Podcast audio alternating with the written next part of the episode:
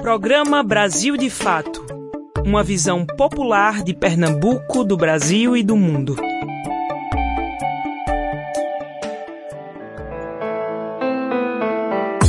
Atravessar o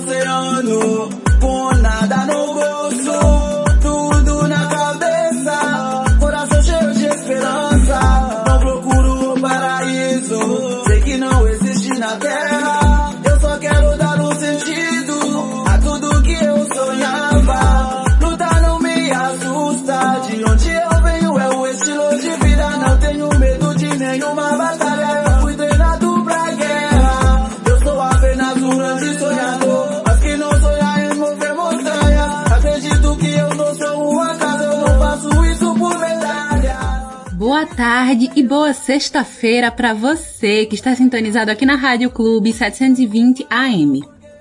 Eu sou Lucila Bezerra e pela próxima uma hora estarei juntinha com vocês, trazendo notícias, entrevistas e muita música boa. Tudo isso com uma visão popular de Pernambuco, do Brasil e do mundo. Esse é o meu sonho brasileiro,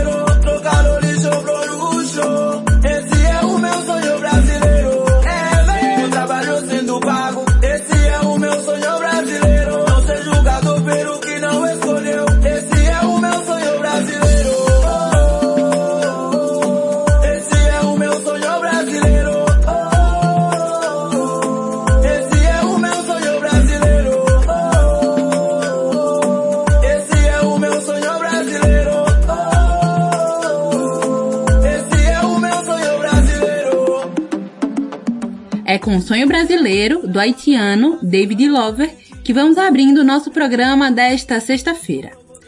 Vamos conhecer mais sobre a música e sobre o artista no quadro Mosaico Cultural. E se você quiser falar com a gente, é só ligar ou mandar um WhatsApp para o número DDD 81 99606 0173. Também estamos no Instagram, no Facebook e no Twitter com arroba Brasil de Fato PE. Vamos comigo que o Brasil de Fato Pernambuco chegou! Brasil de fato chegou. Bora escutar. Brasil de fato chegou. Um programa popular. Brasil de fato chegou. Bora escutar. Brasil de fato chegou. Um programa popular. Pra quem é trabalhadora, pra quem é trabalhador, ele traz informação. Não é manipulador. Pra quem é trabalhadora, pra quem é trabalhador, ele traz informação. Não é manipulador. Que dia é hoje? Hoje é sexta-feira, dia 19 de março. Nesta data é celebrado o Dia Mundial do Artesão. Estabelecida pela Organização das Nações Unidas, a ONU, o dia 19 de março foi escolhido em alusão ao Dia de São José, que também é hoje, uma vez que ele é considerado o padroeiro da categoria. Também em homenagem ao santo católico, hoje é o dia do carpinteiro e do marceneiro. Hoje também é comemorado o dia do cuscuz, porque é considerada a melhor data para plantar milho e ter uma boa colheita no São João. Seja com ovo, leite, salsicha ou o que você quiser, o cuscuz é um prato tradicional na mesa do povo nordestino, principalmente do pernambucano, né? Em 19 de março de 1916, nasceu o magistrado e político Herculano Bandeira, na cidade de Nazaré da Mata, na zona da Mata Norte de Pernambuco. Ele foi governador do estado de Pernambuco de 1908 até 1911.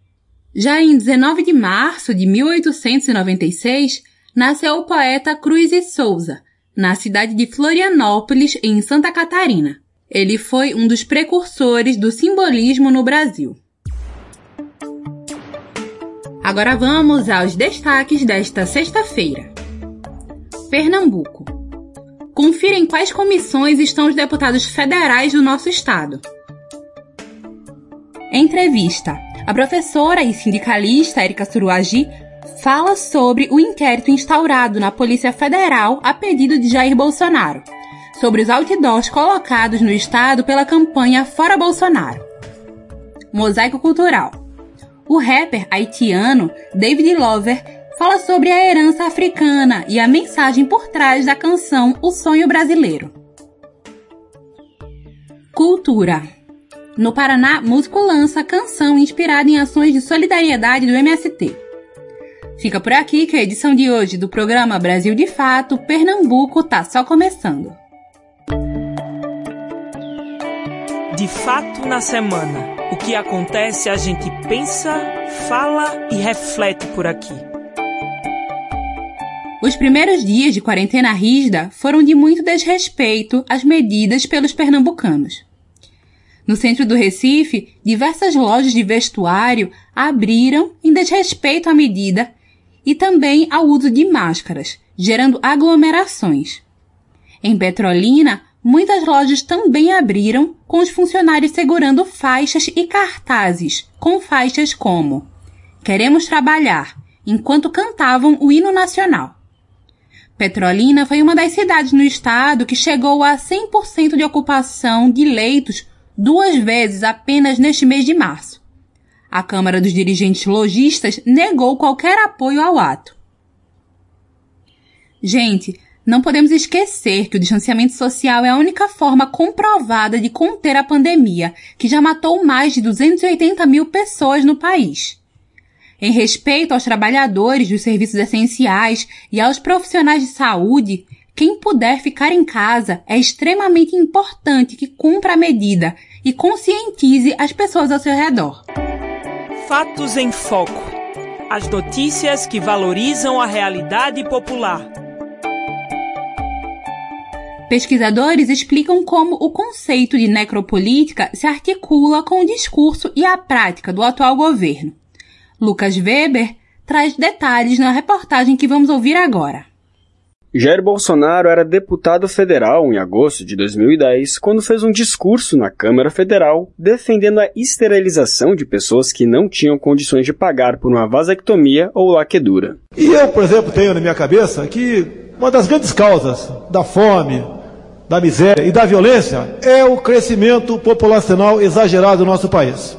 Não aconselho ninguém a ir à praia, lá no meu querido Rio de Janeiro, no sábado ou domingo de muito sol, porque não tem lugar mais para se deitar. Ou se fica em pé, ou se fica dentro d'água, ou se fica no calçadão. É gente demais. Nós temos que colocar um ponto final nisso, se quisermos produzir felicidade em nosso país. O capitão reformado submeteu ao todo três projetos para reduzir a idade mínima e facilitar mecanismos de esterilização no Brasil. Um deles está parado há 12 anos. Os outros dois foram arquivados. O plano de frear o crescimento populacional no Brasil, defendido por Bolsonaro desde 1991, encontrou, dez anos depois, um aliado mais do que eficiente: o novo coronavírus colapso nos sistemas funerários, falta de espaço nos cemitérios. Se não foi possível implementar um, aspas, controle rígido de natalidade, aspas, como queria o então deputado, o país nunca registrou tantos óbitos como no ano em que a pandemia começou. Presidente eleito em 2018, Bolsonaro minimizou várias vezes o impacto negativo dessas mortes. E daí? Lamento, quer que faça o quê? Eu sou Messias, mas não faço milagre. Para completar, Bolsonaro desestimulou medidas de controle e prevenção da Covid-19, defendeu remédios que não funcionavam e recusou ofertas de laboratórios que permitiriam a vacinação em massa. Em 10 de março de 2021, o Brasil tornou-se o epicentro mundial da doença, ultrapassando os Estados Unidos em números de óbitos por dia. Para tanto, o Brasil de fato ouviu pesquisadores que estudam a obra do filósofo e historiador camaronês Attili Mambé. Em 2013, o intelectual usou o termo necropolítica para definir uma soberania que pode e é capaz de ditar quem pode viver e quem deve morrer. Denis de Oliveira é doutor em Ciências da Comunicação pela USP, a Universidade de São Paulo. Ele lembra que relatórios da CIA, Agência Central de Inteligência dos Estados Unidos, propunham desde a década de 1970 o financiamento de políticas de controle populacional em países do terceiro mundo. Embora aprecie a alcunha de antissistema, Bolsonaro ecoava, já naquela época, um discurso fabricado no centro do capitalismo global. Paulo Guedes, ministro da Economia do governo Bolsonaro, é oriundo da Escola de Chicago, nos Estados Unidos, onde foi concebida, por exemplo, a política econômica neoliberal da ditadura de Augusto Pinochet no Chile, de 1973 a 1990. O neoliberalismo tem como consequência essa concentração brutal de né, a construção de grandes oceanos de miserabilidade é, e a desregulação do trabalho né, e dos fluxos de capital. Então, é um terreno propício para você ter esse tipo de ação política que busca a soberania sem qualquer limite, né? ou seja, necropolítica, como fala Tini Para o pesquisador, a necropolítica de Bolsonaro é uma forma de garantir a aplicação radical do projeto neoliberal representado por Guedes. Luciana de Paula, doutora em Linguística e Língua Portuguesa pela Unesp, diz que algumas declarações de Bolsonaro sobre a Covid-19, que trazem termos como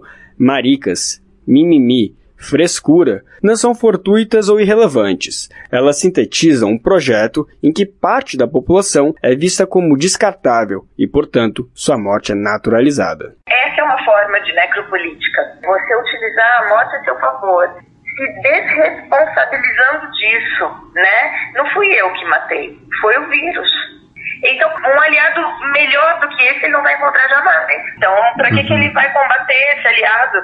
Se ele queria matar no mínimo 30 mil, ele já passou disso há muito tempo, graças à pandemia. Para Eric Kaiser, mestre e doutorando em História pela Universidade Federal do Rio Grande do Sul, a URGS, eventuais oscilações no discurso de Bolsonaro em relação ao uso de máscaras, a vacinação e a gravidade da Covid-19 só reforçam que há, abre aspas, um projeto deliberado de necropolítica, fecha aspas. A pandemia caiu como uma, uma para ele, criou uma, uma desculpa retórica para terceirizar as responsabilidades e, infelizmente, uma parte significativa do empresariado e do grande capital está de acordo e segue dando sustentação, né? uma, mostrando então quanto essa política de morte, infelizmente, tem um, tem um respaldo uh, do setor, uma parte do setor privilegiado da sociedade. Confira mais detalhes sobre o tema na versão online dessa reportagem no site brasildefato.com.br. Da Rádio Brasil de Fato, com reportagem de Daniel Giovanaz de São Paulo, Lucas Weber. Cultura em Foco. Hoje, a nossa repórter, Rani Mendonça, traz a dica para você ter uma programação interessante dentro de casa. Boa tarde, Rani. O que você nos conta? Olá, gente, boa tarde. Na coluna de hoje eu quero sugerir uma programação maravilhosa para esses primeiros dias aí da quarentena rígida aqui no estado de Pernambuco, né? Isso é porque o Festival Pernambucano de Animação Animage realizará hoje, a partir de hoje, sexta-feira 18, até dia 28 de março, a sua primeira edição digital e gratuita. Com mais de 60 obras, a programação conta com curtas e longa-metragens de 25 países.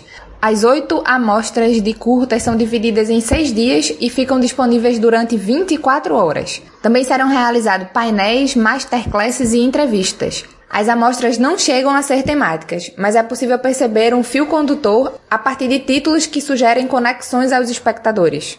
A programação completa você pode conferir no site do Brasil de Fato Pernambuco, www.brasildefatope.com.br.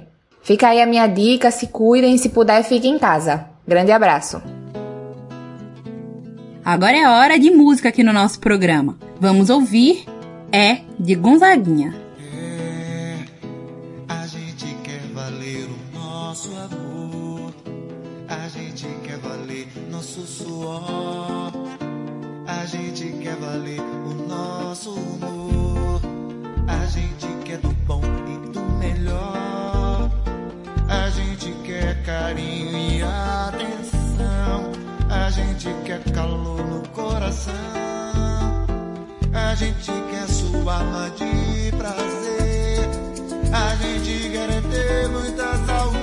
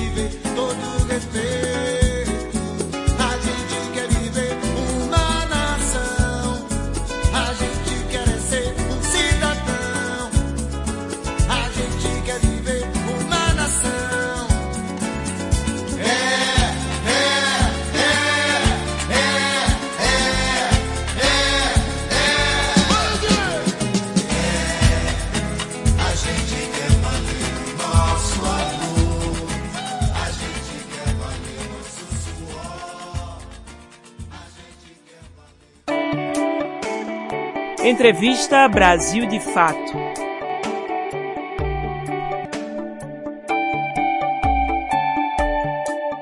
Hoje vou conversar com a professora e sindicalista Érica Soruagi sobre o inquérito instaurado na Polícia Federal a pedido de Jair Bolsonaro contra os outdoors colocados no estado pela campanha Fora Bolsonaro. Boa tarde, Érica. Seja bem-vinda ao nosso programa. É, na última semana, né, você e a do FERP, né, foram pegos de surpresa com essa questão de Bolsonaro em relação a, ao inquérito na polícia que saiu em relação aos outdoors que foram colocados, não só pela do FERP, mas por uma série de sindicatos, falando sobre a questão da pandemia em um período que já estávamos com um número grande assim de mortos pela Covid, nada comparado com agora, na verdade, né? Mas já vinha um número absurdo. E como é que foi para vocês receber essa intimação e ver essa análise, né? Porque foi a partir de uma atividade sindical. Então, ficamos realmente perplexos, né?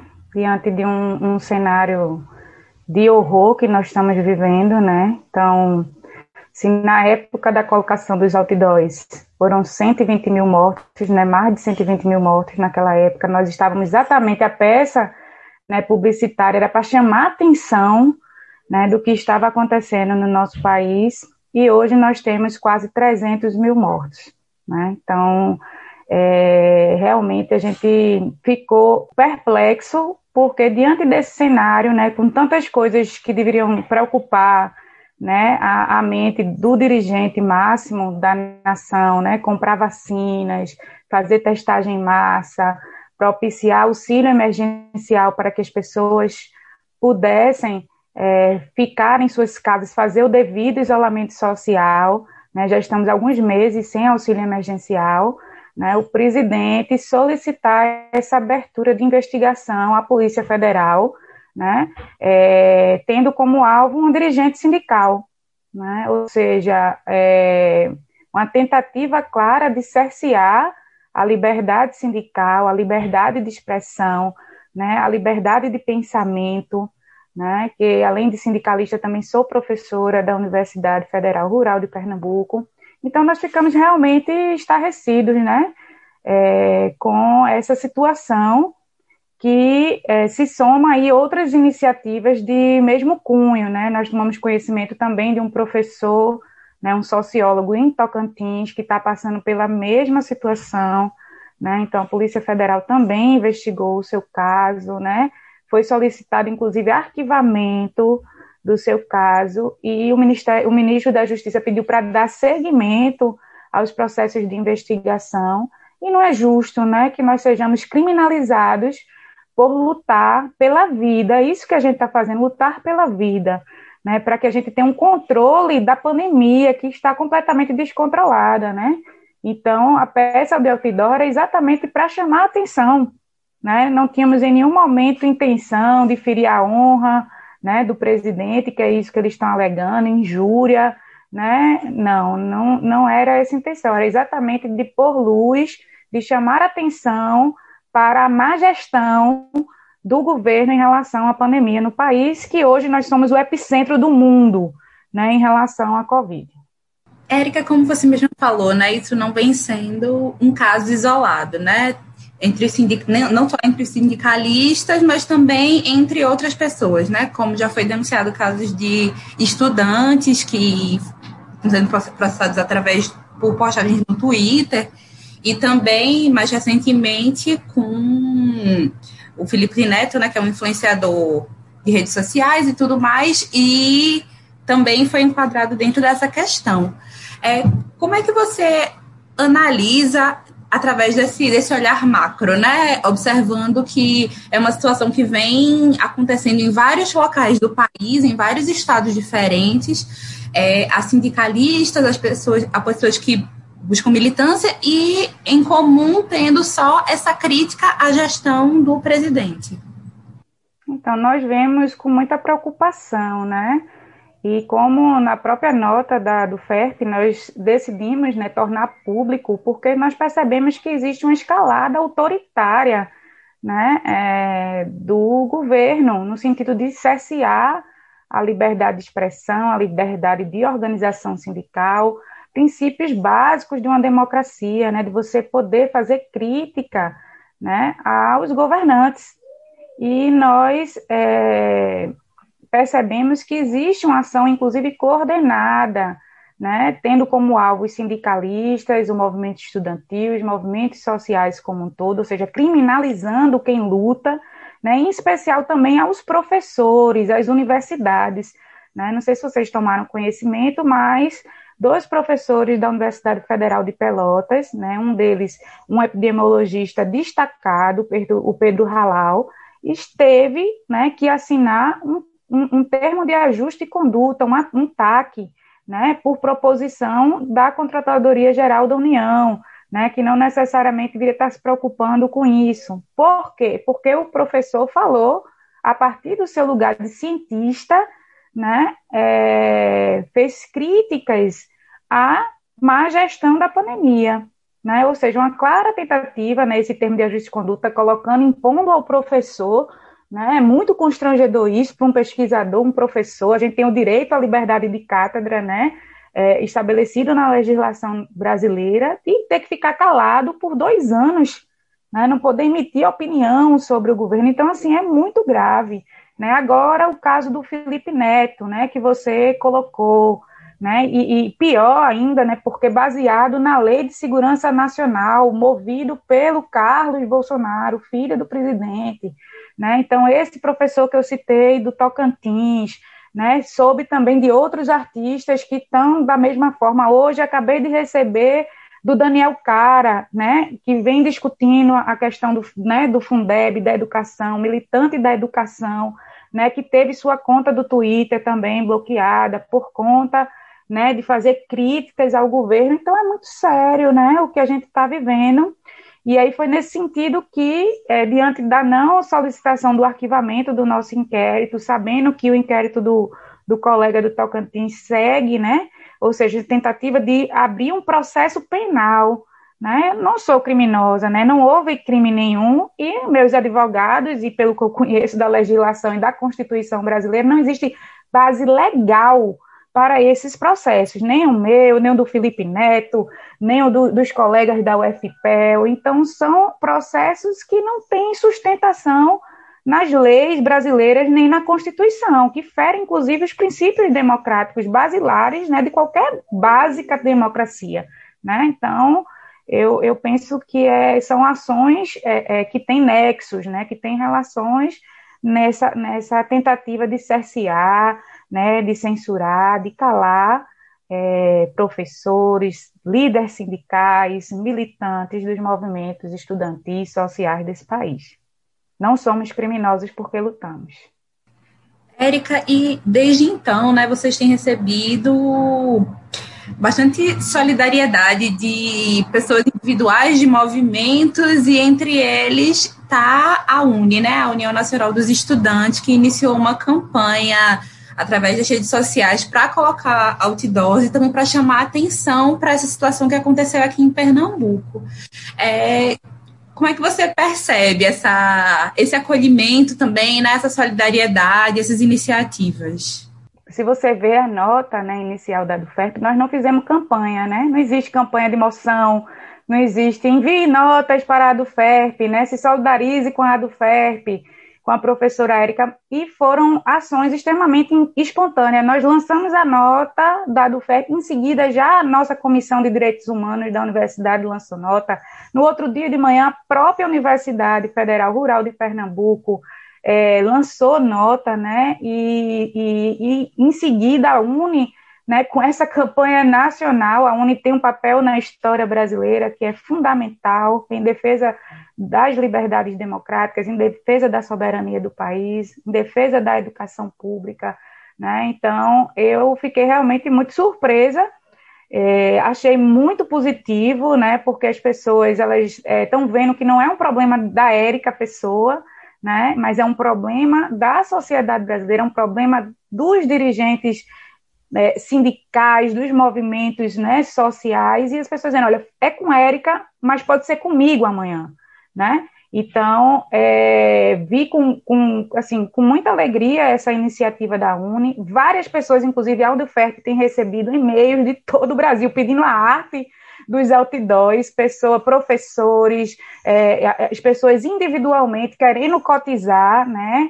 É, aí a gente diz, não, a iniciativa da cota não é da do FERP, é da UNE, a UNE né, é uma ação da UNE, né, é, é, que eles, né, é, os estudantes, a partir da sua própria autonomia né, de organização, tomaram essa iniciativa que a gente é, é, percebe como necessária nesse momento, né, ou seja, precisamos, é, uma tentativa de silenciamento, aí é que a gente deve falar, né, aí é que a gente deve colocar a, a, a, verdade e os dados científicos, os números não são inventados, né? Tudo isso está aí à disposição, inclusive, é, pela própria, pelos próprios dados oficiais. Então, a gente viu com, com bastante força, né, a reação do, dos movimentos, né, da Uni, das universidades, várias universidades, né, hoje acabei de receber que os três conselhos reunidos hoje aqui na Rural aprovaram também uma moção, para além da né, a, a gestão já tinha assumido isso, a Universidade Federal do Rio de Janeiro, a Universidade Federal da Bahia, a Universidade do Estado da Bahia, então, ou seja, a gente teve uma enxurrada de entidades científicas, parlamentares, várias pessoas é, se solidarizando, né, não só que não é a professora Érica, mas com a do FERP, com o sindicalismo do Brasil e com todo, todos aqueles que ousam lutar, né? Porque aquela frase do Altidão é uma frase da professora Érica, né? Eu represento mais de mil professores, fora os outros sindicatos que estavam articulados na iniciativa, ou seja, são muitas vozes naquele outdoor, não é uma única pessoa que é atingida por essa ação de Bolsonaro.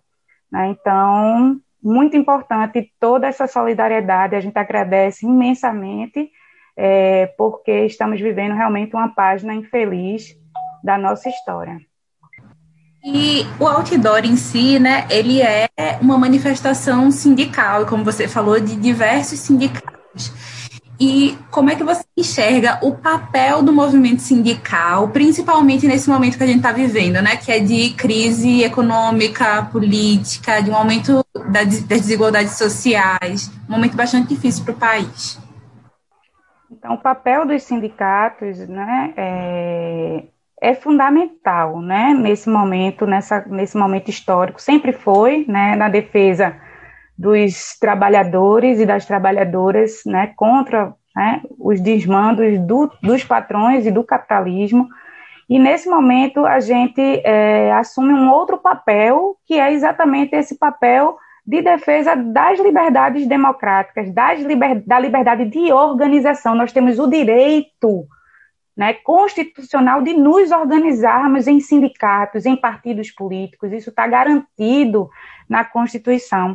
E aí a gente assume também esse papel junto com a defesa dos direitos, né, auxílio emergencial, vacina para todos, testagem em massa, tudo isso são pautas do movimento sindical, né? E que nós precisamos, nesse momento, é, somar a essa pauta a defesa das liberdades democráticas né, da liberdade, de, inclusive, de poder se organizar. Desde o início do governo Bolsonaro, vários ataques aos sindicatos, né, a sobrevivência dos sindicatos. Né, a gente teve é, é, uma medida provisória logo no início do governo, editada para que a gente não pudesse né, ter acesso aos recursos né, dos nossos sindicalizados por via de consignação em folha. Então, ou seja, temos é, vários ataques do governo, que nós tivemos, inclusive, de judicializar ações para poder manter o sindicato, né? porque é um instrumento básico de organização dos trabalhadores e das trabalhadoras e da própria democracia. Né? Então, eu vejo como fundamental as pessoas que ainda não são sindicalizadas devem, mais do que nunca, se sindicalizar, né? porque quem tem sindicato não está só, né? E aí, nesse sentido, em que pese né, ser meu nome que está lá no inquérito, mas eu, eu tenho uma instituição, né, nós deliberamos isso com a categoria nos nossos conselhos de representantes em assembleia, então, ou seja, nós não estamos sós. E há o papel do sindicato né, é exatamente dessa luta organizada dos trabalhadores e das trabalhadoras contra é, toda e qualquer forma de exploração e de opressão. Então, eu penso que quem não é sindicalizado se sindicalize, quem não está organizado se organize para, é, de alguma forma, ter voz e força para enfrentar os inimigos. Obrigada pela sua participação aqui no nosso programa, Érica. A liberdade sindical e a liberdade de opinião são direitos constitucionais e devem ser sempre respeitados. Se você quiser falar com a gente e dar sugestões de tema para as nossas entrevistas, é só ligar ou mandar um WhatsApp para o número DDD 81 996060173. Também estamos no Instagram, no Facebook e no Twitter com arroba. Não esquece de seguir a gente por lá. Já já vamos ouvir uma dica bem massa sobre como se proteger contra a Covid-19. Mas agora vamos ouvir Vacina Butantan, na voz de MC Fiote. É vacina envolvente que mexe. Quem tá presente, a vacina é saliente. Vai curar nós do vírus e salvar muita gente. Eu falei assim pra ela. Eu falei assim pra ela. Vai, vai no bumbum tan tan. Vem no bumbum tan tan tan. Vai, vai no bumbum tan tan. Vem, vem no bumbum tan tan tan tan. Vai no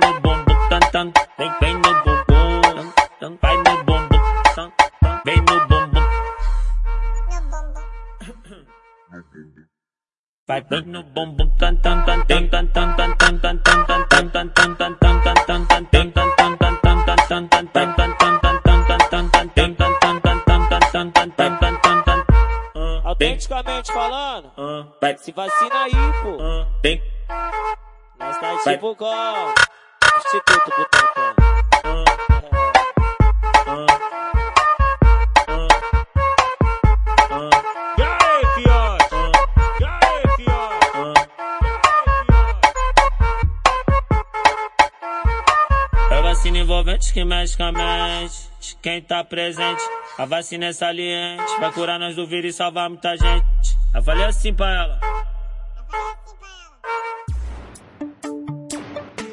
Você está ouvindo o programa Brasil de Fato Pernambuco.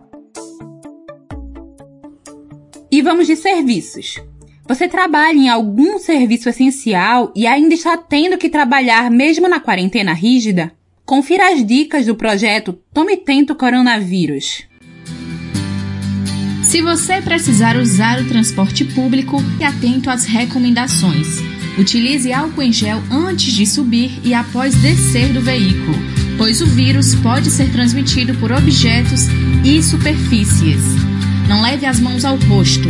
Sempre que tossir ou espirrar, cubra a boca e o nariz com um antebraço, nunca com as mãos. Se possível, mantenha a distância de outras pessoas. E não se esqueça de sair de casa com a máscara. E durante o trajeto, limpe com álcool em gel todos os objetos pessoais que tocar. Projeto Tome Tento Coronavírus. Jaiane Rodrigues e Pedro Miranda. A Universidade do Estado da Bahia a serviço da sociedade. Esse conteúdo conta com a certificação de especialistas da Fundação Oswaldo Cruz. Fiocruz está junto. O rapper haitiano David Lover fala sobre a herança africana e a mensagem por trás da canção O Sonho Brasileiro, no quadro Mosaico Cultural de hoje. Vamos conferir.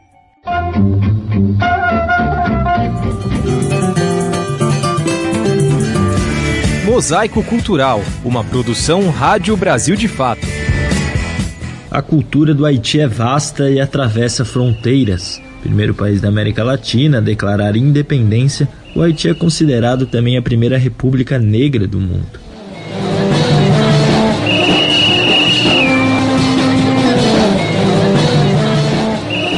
As influências africanas ainda permanecem vivas e são o que guiam hoje a dança, os ritmos e o folclore no país caribenho, que tem no voodoo uma das principais manifestações.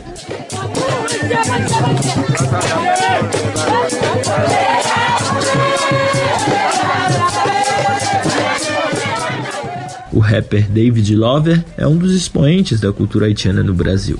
Ele destaca as relações musicais que fazem a cultura do seu país de origem. A gente é uma mistura de cultura que. É porque um haitiano, tipo, sabe muita coisa de música, porque a gente escuta música de qualquer país, de qualquer região, e a gente geralmente gosta e mistura para fazer o nosso som. Na música, quem dá o tom é a compa, gênero conduzido pela guitarra, sintetizadores e os solos de saxofone. As canções são escritas em crioulo, a língua materna dos haitianos. Nas festividades, se engana quem acha que por lá não há carnaval. A folia mais conhecida é em Les Cayes, no sul do país. O jovem músico David Love, assim como muitos conterrâneos, veio ao Brasil após o terremoto de 2010 e a instabilidade política gerada no Haiti a partir do desastre. Hoje ele tem a vida trilhada pelas rimas. É por meio delas que ele busca retratar sua vinda para cá em busca de um sonho, viver da música. Em seu último lançamento, a canção Sonho Brasileiro, estão os dilemas da vida na periferia e a descoberta do hip hop. A mensagem ele garante que serve para todos. Sobre a letra, é, sim, é sobre favela, porque brasileiros também podem ter um sonho brasileiro. Não é só estrangeiro que pode ter, entendeu? Porque tem favelado, tem gente que está batalhando muito para conseguir uma coisa, então eles também têm um sonho brasileiro, porque pode dar certo também para eles. O sonho brasileiro é conseguir viver do que você sonha, do que você trabalha para conseguir no Brasil. É tipo isso. Se você é estrangeiro ou brasileiro, não importa. David Lover vive em Joinville, no sul do país, desde 2016. Motivado pelo amor à música, ele conta que em menos de seis meses já havia aprendido português. O músico garante, porém, que apesar da distância, resgatar a herança dos ritmos de seu país é algo que sempre será uma bandeira. É uma coisa que você nunca vai poder tirar, tipo, o Haiti, tu nunca vai poder tirar em você. Você pode fazer uma coisa, pode ficar fora por muito tempo, mas tem coisa que, tipo, tu sempre vai ter, tipo, é uma escola o que tu aprendeu, tu nunca vai esquecer. Tu pode não colocar em prática, tipo, tu vê é, fisicamente assim, bem concreto que tu coloca, mas sempre vai estar presente, porque já está dentro de você. Atravessar o oceano, com nada no bolso, tudo na cabeça, coração cheio de esperança. Não procuro o paraíso, na terra, eu só quero dar um sentido tudo que eu sonhava. Lutar não me assusta. De onde eu venho é o estilo de vida. Não tenho medo de. A canção Sonho Brasileiro está disponível no YouTube na página de David Lover. De São Paulo, da Rádio Brasil de Fato, Pedro Estropaçolas. Lutar não me assusta. De onde eu venho é o estilo de vida. Não tenho medo de nenhuma batalha. Pernambuco em Foco. Você sabe o que são as comissões temáticas da Câmara dos Deputados e do Senado Federal? Elas aprovam, rejeitam e alteram projetos de lei antes de irem a plenário. O repórter Vinícius Sobreira conta em quais comissões estão os deputados federais e os senadores de Pernambuco. Na Câmara Federal, os deputados, além de participarem dos debates e votações no plenário, que ocorrem dois ou três dias por semana, eles também têm atividades nas chamadas comissões temáticas. Esses grupos debatem os projetos de lei antes destes irem à votação no plenário. Entre os 25 deputados federais pernambucanos, dois são presidentes de comissões e dois são vice-presidentes. No próximo ano, 2022, a população pernambucana vai decidir por reeleger ou não esses deputados. Três dos 25 pernambucanos na Câmara Federal não estão em quaisquer comissões, por serem parte da mesa diretora da Câmara, o que toma bastante tempo da agenda legislativa dos parlamentares. São eles André de Paula, do PSD, que é segundo vice-presidente da Câmara, Luciano Bivar, do PSL, que é primeiro secretário da Câmara, e Marília Reis, do PT, que é segunda secretária da Câmara. Agora, esteja atenta e atento para saber quais as comissões que os outros 22 pernambucanos estão atuando em Brasília para entender quais são as prioridades desses deputados. As comissões em que eles são titulares, eles têm obrigação de acompanhar os projetos desse tema semanalmente.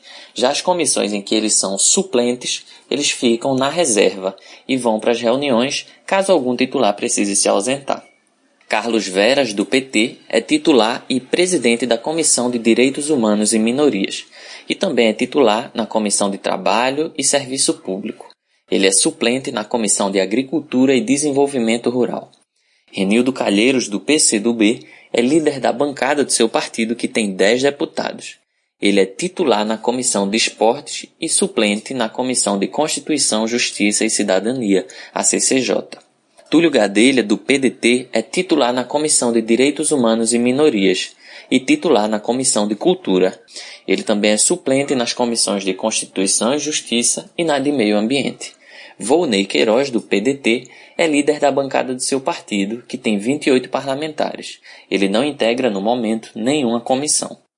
Danilo Cabral, do PSB, é líder da bancada do seu partido, que tem 32 deputados. Ele é titular na Comissão de Educação e suplente na Comissão de Seguridade Social e Família. Milton Coelho, do PSB, é titular na Comissão de Ciência e Tecnologia. Tadeu Alencar, do PSB, é titular na Comissão de Constituição e Justiça e também titular na Comissão de Cultura. Gonzaga Patriota é titular na Comissão de Viação e Transportes e suplente na Comissão de Segurança Pública e Combate ao Crime Organizado. Felipe Carreiras, também do PSB, é titular e presidente da Comissão de Esportes titular e primeiro vice-presidente na Comissão de Defesa do Consumidor e também é titular na Comissão de Turismo, além de suplente na Comissão de Finanças e Tributação. Eduardo da Fonte, do PP, é titular na Comissão de Relações Exteriores, titular também na Comissão de Segurança Pública e suplente na Comissão de Seguridade Social e Família. Fernando Monteiro é titular na Comissão de Finanças e suplente na Comissão de Relações Exteriores. Ricardo Teobaldo do Podemos é titular na Comissão de Defesa do Consumidor. Sebastião Oliveira, do Avante, é líder da bancada do seu partido, que tem sete deputados, e é titular da Comissão de Minas e Energia. Fernando Rodolfo, do PL, é titular na Comissão de Finanças e Tributação, titular também na Comissão de Segurança Pública e suplente na Comissão de Educação. Silvio Costa Filho, do Republicanos, é titular na Comissão de Constituição e Justiça, a CCJ, e suplente nas comissões de Finanças e Tributação e na Comissão de Trabalho e Serviço Público. Océsio Silva, do Republicanos, é titular e vice-presidente da Comissão de Direito da Pessoa Idosa e titular na Comissão de Seguridade Social. Raul Henri, do MDB, é titular na Comissão de Educação e suplente na Comissão de Relações Exteriores. Daniel Coelho, do Cidadania, é titular na Comissão de Meio Ambiente e suplente na Comissão de Turismo. Augusto Coutinho, do Solidariedade, é titular na Comissão de Desenvolvimento Econômico, Indústria, Comércio e Serviços. Ele também é suplente na Comissão de Trabalho e Serviço Público. Fernando Bezerra Coelho Filho, do DEM, é titular na Comissão de Minas e Energia e suplente na Comissão de Relações Exteriores. André Ferreira, do PSC, é titular na Comissão de Relações Exteriores e também titular na Comissão de Defesa do Consumidor. Pastor Eurico, do Patriotas, é titular na Comissão de Constituição e Justiça, titular na Comissão de Relações Exteriores e também titular na Comissão de Segurança Pública. Já no Senado Federal, os senadores têm mandatos de oito anos. Pernambuco tem três senadores: Humberto Costa, do PT, Jarbas Vasconcelos, do MDB e Fernando Bezerra Coelho, também do MDB. Como Humberto e Jarbas foram eleitos em 2018, há dois anos atrás, seus mandatos seguem até 2026. O único mandato em questão, no pleito do ano que vem, é o de Fernando Bezerra Coelho, que é líder do governo Bolsonaro no Senado. Humberto Costa, do PT, é titular em duas comissões e suplente em três. O petista é titular e presidente na Comissão de Direitos Humanos e titular na de Relações Exteriores. Ele também é suplente nas comissões de Constituição e Justiça, na de Educação e Cultura e na Comissão de Transparência e Fiscalização. Jarbas Vasconcelos, do MDB, é titular em uma comissão apenas e suplente em três. Ele é titular na Comissão de Relações Exteriores e é suplente nas comissões de Direitos Humanos, na de Educação, Cultura e Esporte e na de Infraestrutura. Fernando Bezerra Coelho, do MDB, é líder do governo Bolsonaro no Senado e titular em cinco comissões. São elas as comissões de Constituição e Justiça, a de Assuntos Econômicos, a Comissão de Relações Exteriores, a de Infraestrutura e a Comissão de Transparência e Fiscalização. Ele não é suplente em qualquer comissão. Vinícius Sobreira para o programa Brasil de Fato. Cultura em Foco. No Paraná, Petros Cuesta lançou canção inspirada em ações de solidariedade do Movimento dos Trabalhadores Rurais Sem Terra, o MST. A canção Adube fala da importância da terra, da colheita, dos saberes tradicionais e da cultura popular, com referências da MPB e do hip hop.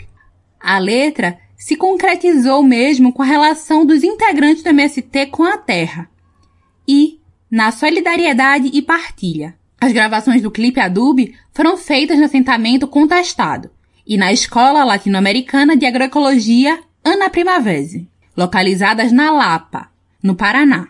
Isso no dia em que o assentamento comemorava 22 anos de luta. Então vamos ouvir Adobe de Petros Cuesta.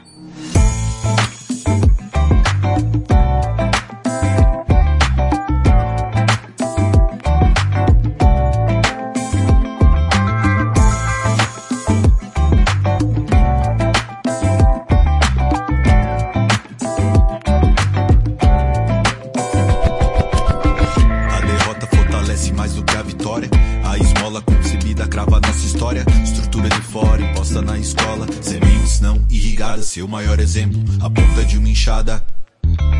Adubo e conhecimento. Espalhe as quatro ventos, faça da sua voz aqui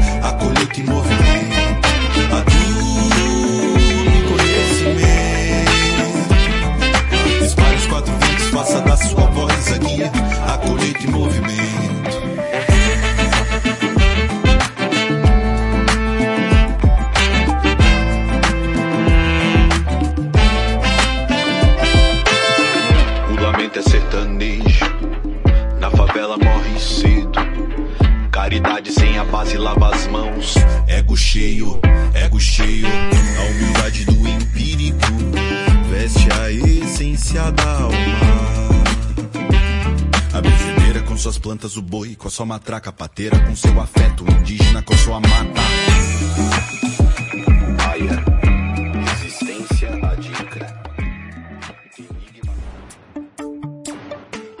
Você está ouvindo o programa Brasil de Fato Pernambuco.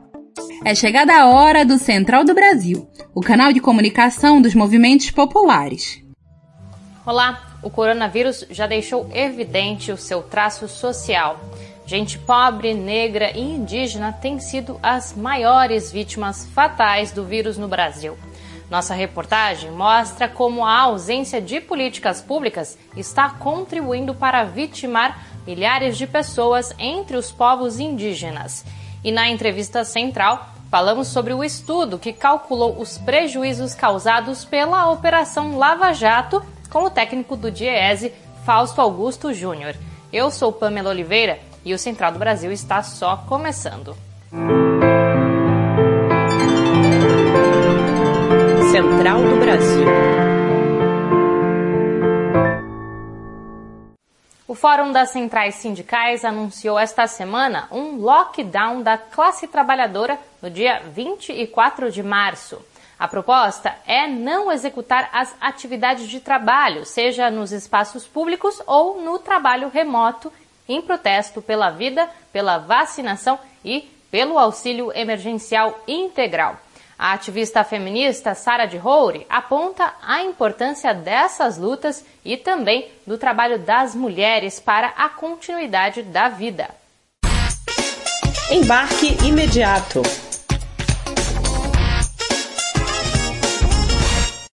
A falta de uma política mais clara do governo para responder à pandemia, a falta de vacina, a superlotação nas UTIs dizem que tudo conspira contra a vida. Então, o que é que permite que a vida continue acontecendo? Uma parte importante do que tem garantido as nossas vidas é o trabalho das mulheres. Dizer fora Bolsonaro hoje é fundamental para poder melhorar as condições de vida das mulheres, mas também pensar as nossas alternativas a esse governo passa por afirmar e valorizar o trabalho das mulheres, por pensar uma repartição justa do trabalho doméstico e de cuidados, por valorizar o trabalho das mulheres nos serviços públicos, as trabalhadoras rurais e urbanas. Fora Bolsonaro, é, antes de tudo, uma agenda feminista. Indígenas não aldeados ou de territórios urbanos também terão direito à vacinação prioritária contra o coronavírus. O direito foi garantido em decisão do Supremo Tribunal Federal. Também foi validado parcialmente o plano de enfrentamento ao vírus entre os povos indígenas, que prevê acesso à água potável e outras medidas. A decisão do STF vem em resposta à ineficiência do governo federal em conter o avanço do vírus, que é de alta letalidade entre os povos originários. Mayatawane nos conta mais. Trilhos do Brasil. A Covid-19 já matou mais de mil indígenas e afetou 163 povos no Brasil. É o que mostra um relatório da Articulação dos Povos Indígenas, a APIB. Os dados também apontam quase 60 mil contaminações. Diante de incertezas sobre a vacinação dos povos originários e ausência de políticas públicas, a pandemia avança diariamente dentro dessas comunidades. A professora Thaís Campos, do povo potiguara do Rio Grande do Norte, conta que essas mortes poderiam ter sido evitadas. Então, tudo isso é consequência da falta de apoio do governo dentro dos territórios indígenas, com alimentação, com alguma forma, alguma política que garantisse que os povos indígenas não precisassem do seu território para buscar alimentos. E, infelizmente, chegamos a essa marca de mil mortos. O Amazonas foi o primeiro estado a ter a confirmação de indígenas contaminados e hoje concentra o maior número de mortes entre indígenas, quase 250, de acordo com dados da PIB. Oremi Kipeng vive na região e conta que o processo de vacinação tem sido interferido pela disseminação de notícias falsas, além da presença de missionários nas terras indígenas. É, a vacinação ela não bateu 100% devido a notícias falsas sobre a vacina, né, principalmente entre religiosos. Então, por, por orientações de evangélicos, a gente não teve aldeias que não se vacinaram. E agora vamos falar de Lava Jato. A Central Única dos Trabalhadores, a CUT, e o DIEESE realizaram um estudo sobre os prejuízos econômicos causados pela operação. E o resultado é que os danos foram maiores do que o valor recuperado pela Lava Jato. E quem sofreu com isso foi a classe trabalhadora. É o que nos conta o diretor técnico do DIEESE, Fausto Augusto Júnior. A entrevista é de Jonatas Campos. Entrevista Central. Nossa entrevista hoje conversa com Fausto Augusto Júnior. Ele é coordenador técnico do Departamento Intersindical de Estatísticas e Estudos Socioeconômicos, o DIESE, o conhecido DIESE. Vamos falar sobre o estudo que o DIESE fez junto com a CUT sobre os impactos da Operação Lava Jato na economia brasileira. Fausto, agradecemos sua disponibilidade para essa entrevista.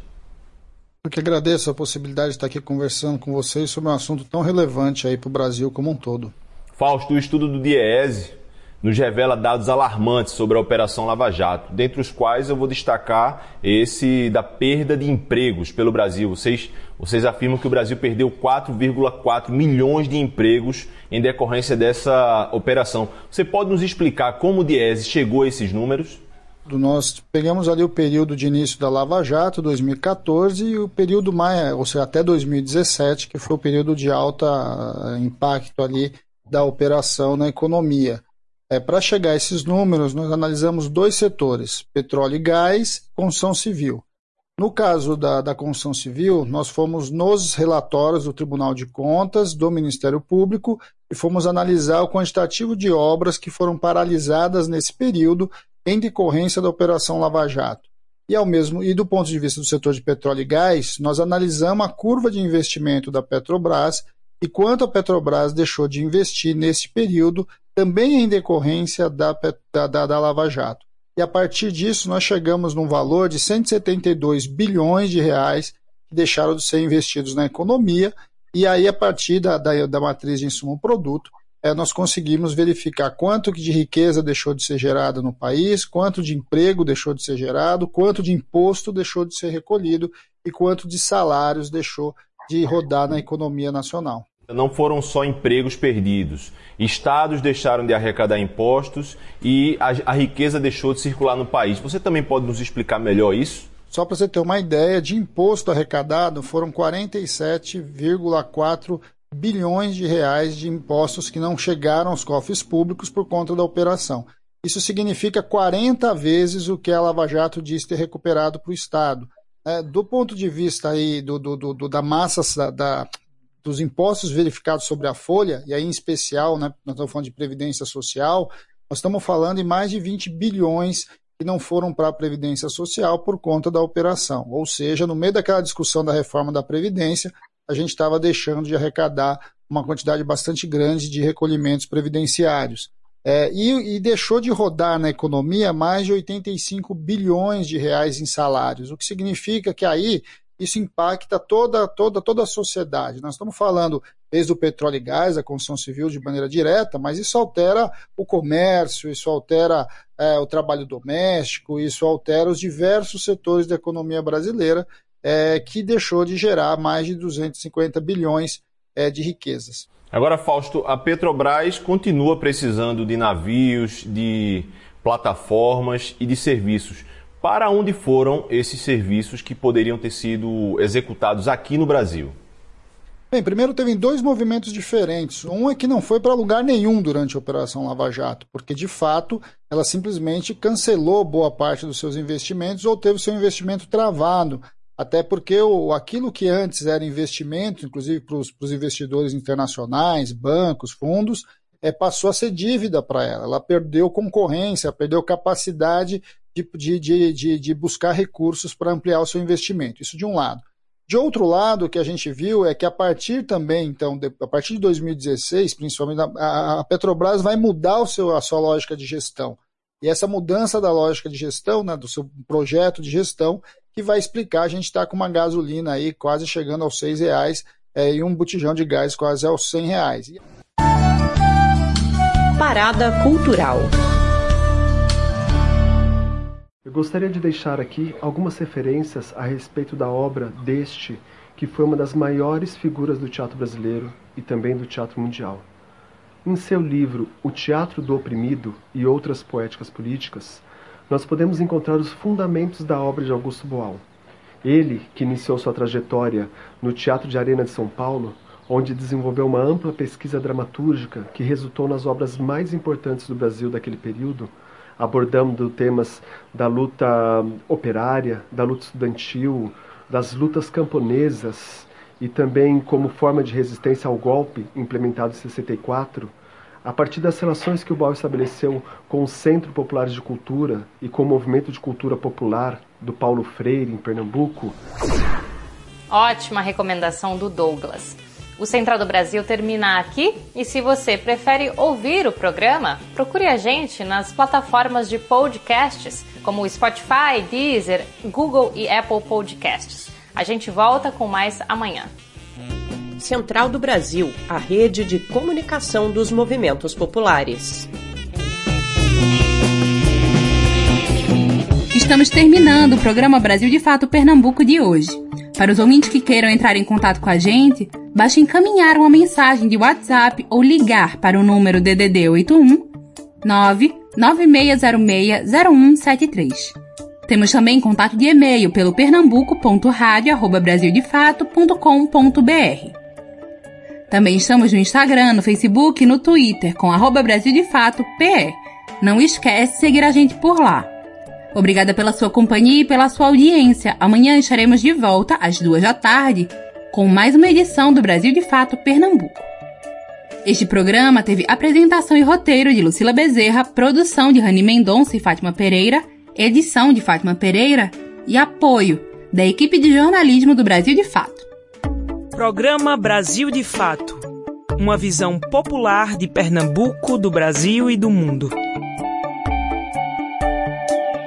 Acompanhe as notícias também pelo site digitando brasildefato.com.br, pelo facebook.com barra Brasil de Fato Pernambuco e twitter barra Brasil de Fato.